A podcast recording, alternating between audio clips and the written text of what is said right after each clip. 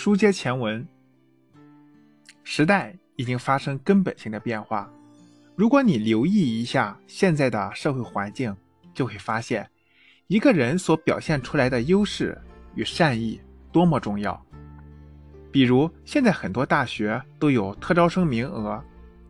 如果孩子在某些方面表现的特别出色，就可能被破格录取。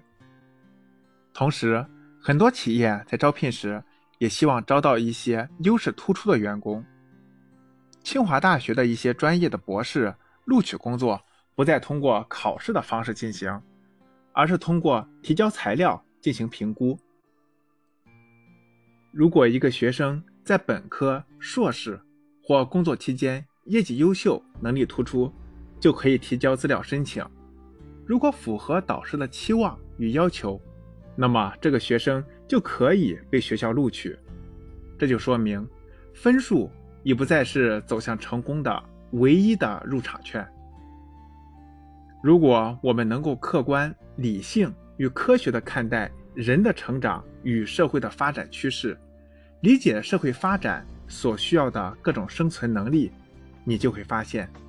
我们会因为自己的优势。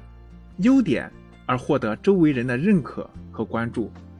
同时也因为我们具备某些优势，才能获得更多的成长、进步与发展的机会。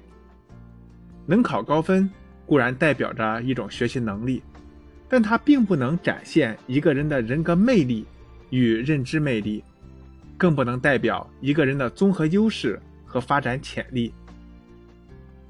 在新时代的社会交往中，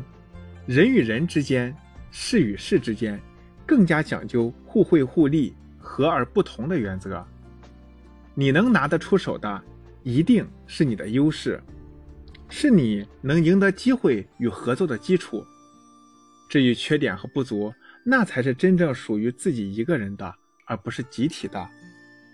苹果公司创始人乔布斯的脾气很不好，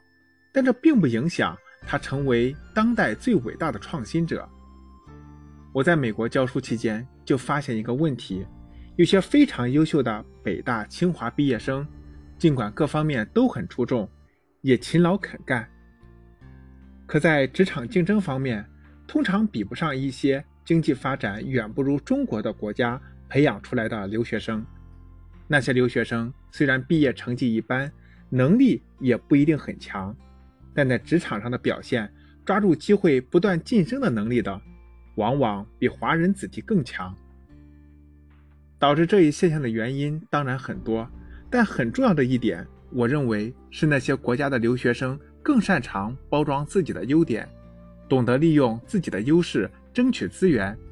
而不是守着自己的弱点裹足不前。在这一点上，华人子弟就要差一些。尽管他们本身是非常优秀的。总而言之，我希望家长能够摒弃一些传统教育中不恰当的方法，认识到关注孩子优势对于孩子成长的积极意义，帮助孩子构建一个发展优势的环境，鼓励孩子积极的去发挥自己的优势，勇敢的展现自己的优势。在这种教育环境和方式下，孩子的心态。会越来越好，并能够不断朝着自己的优势方向发展，未来成功的概率也会大大增加。今天的分享就到这里，主播认为这本《孩子的品格》一书特别棒，于是一直在利用工作空余时间进行录制，希望把这本书中的好思想第一时间分享给每一位有心的父母，祝福每一个家庭，欢迎您的。关注、订阅和留言，也希望您能将音频分享给您觉得有需要的朋友。让我们一起学习积极心理学，用好积极教育，培养好我们的孩子，守护好我们的家庭。我们下一节再见，谢谢。